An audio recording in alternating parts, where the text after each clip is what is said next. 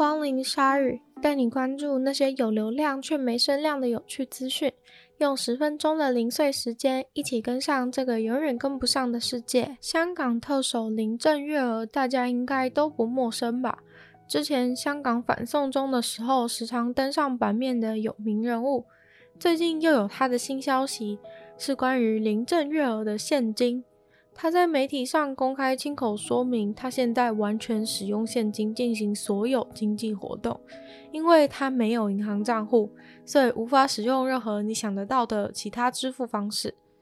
就连中国政府付给他的每年高达五百二十万港币的薪水，全部都是每个月透过现金支付的。所以林郑月娥他自己说，他的家里堆满了一叠又一叠的钞票。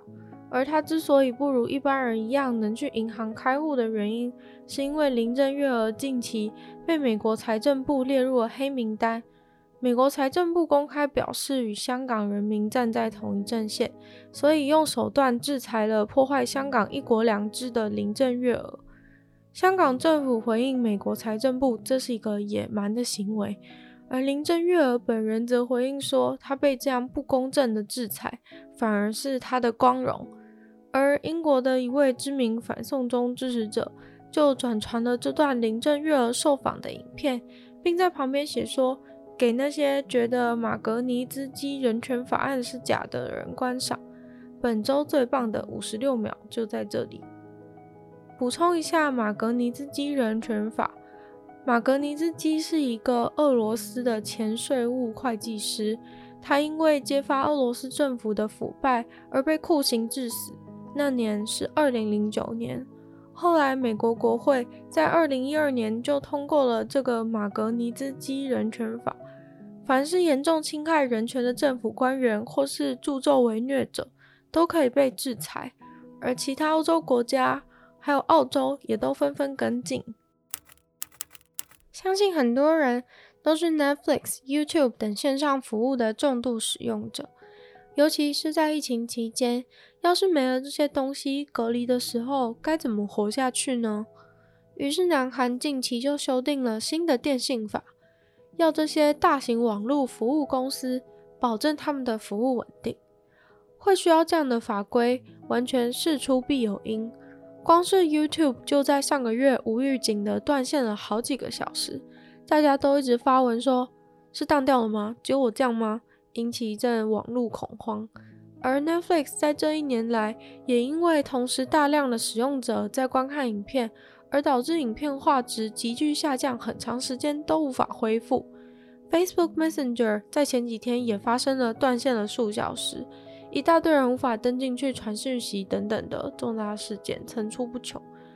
Facebook 的话，也许还有空间可以谈，但是像 YouTube，很多使用者都是付费成为 Premium 会员的，Netflix 更是从头到尾都是会员制，竟然可以平白无故降低使用者画质，或是直接中断服务，实在是令人无法接受。对于韩国人来说，好消息是在十二月十号以后，他们就再也不用受这种委屈了。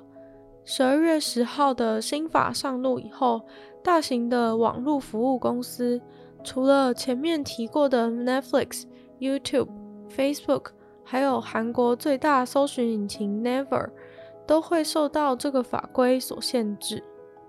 若是无法提供稳定的网络服务，导致使用者的权益受损的话，韩国政府最高可以对这些公司裁罚两千万韩元，督促这些大公司在对于韩国人生活影响力越来越大的同时，也要注意承担他们自己应该承担的网络品质。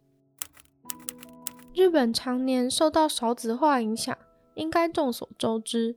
虽然在一部我看过的有名的纪录片当中，日本也被赞誉少子化是他们爱地球的表现。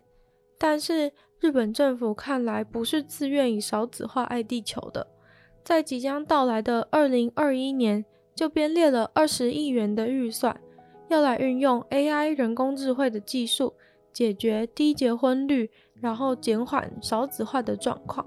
虽然说中央的这个 AI 结婚配对预算是编列在明年，但是其实现在就已经有十几个县。已经正在使用 AI 为想要结婚的人们进行配对，而且成效颇为可观。也因此，明年度才会想将这样的方式扩大到全国来实施。这个 AI 结婚配对，并不是像电影演的那样可怕，一出生就已经帮你配对好你要结婚的人，而是让有意愿结婚的人去报名，然后关键是要填很长很长的问卷，回答非常多的问题，包括很多关于价值观的问题，很多也都是很具体的情境。可以充分撇除很多个人的主观意识，找到真正适合一起生活的人。感觉这个问卷的问题真的是有经过专业人士的操刀。经过我的观察，问题更着重于你不能接受什么，胜过于你喜欢什么。而这在婚姻当中其实相当的重要，因为喜欢会流逝，但不能接受的事情，通常大概怎么样都过不去。而且在认识人的过程中，通常都要到很后期才能够开始看到缺点。对于急于结婚的人，其实很浪费时间。如果跟一个人认识，然后前期都觉得很 OK，但是到后期却突然发现，哦，就是有让人让自己觉得真的无法的点，那这样的话，整个过程中的时间都浪费掉了。而目前有在做 AI 结婚配对的线。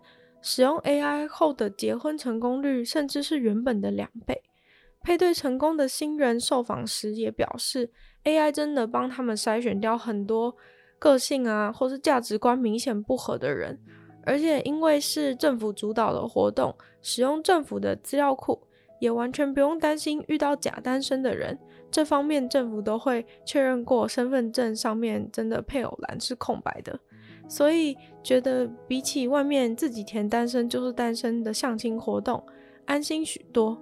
这个 AI 婚姻配对完全切中了现代人的忙碌和资讯时代不安全感的需求痛点，完美隔绝从一开始就错误的人，也不会被长相外表所迷惑。洛梨近年来已经成为流行的人气水果，虽然在台湾洛梨的普及率还不是很高，而且有点贵。但我个人真的很喜欢洛梨。不过大家可能不知道的是，洛梨在荷兰已经热门到连整形外科医生都非常的关注了。原因是实在太多人因为洛梨到整形外科就医了，非常多的人因为想要吃洛梨切到手指，有些甚至严重到手指直接断掉，所以才会需要整形外科，毕竟要把手指接回去。甚至已经有一个词叫做“洛梨机能障碍”，用来形容对于切酪梨不慎造成血光塞的人。荷兰的整形外科每周都收到好几个因为落梨而就医的人。大家不要觉得只是切到手而已，没什么。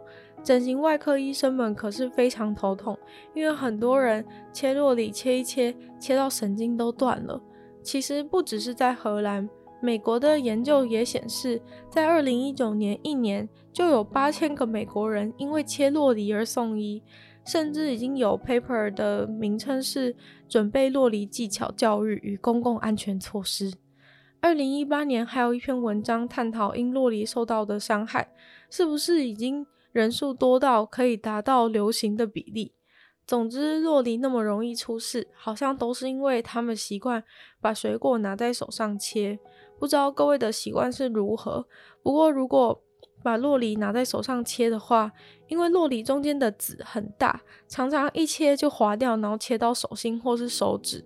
所以加州洛梨协会就公布了五点切洛梨注意事项，非常认真、巨细靡遗的教大家怎么谨慎的切洛梨。真的没有想到，看似无害的洛梨竟然是个狠角色。大家笑完，自己也要小心，不要乐极生悲了。今天的鲨鱼就到这边结束了。如果喜欢鲨鱼的话，记得追踪鲨鱼。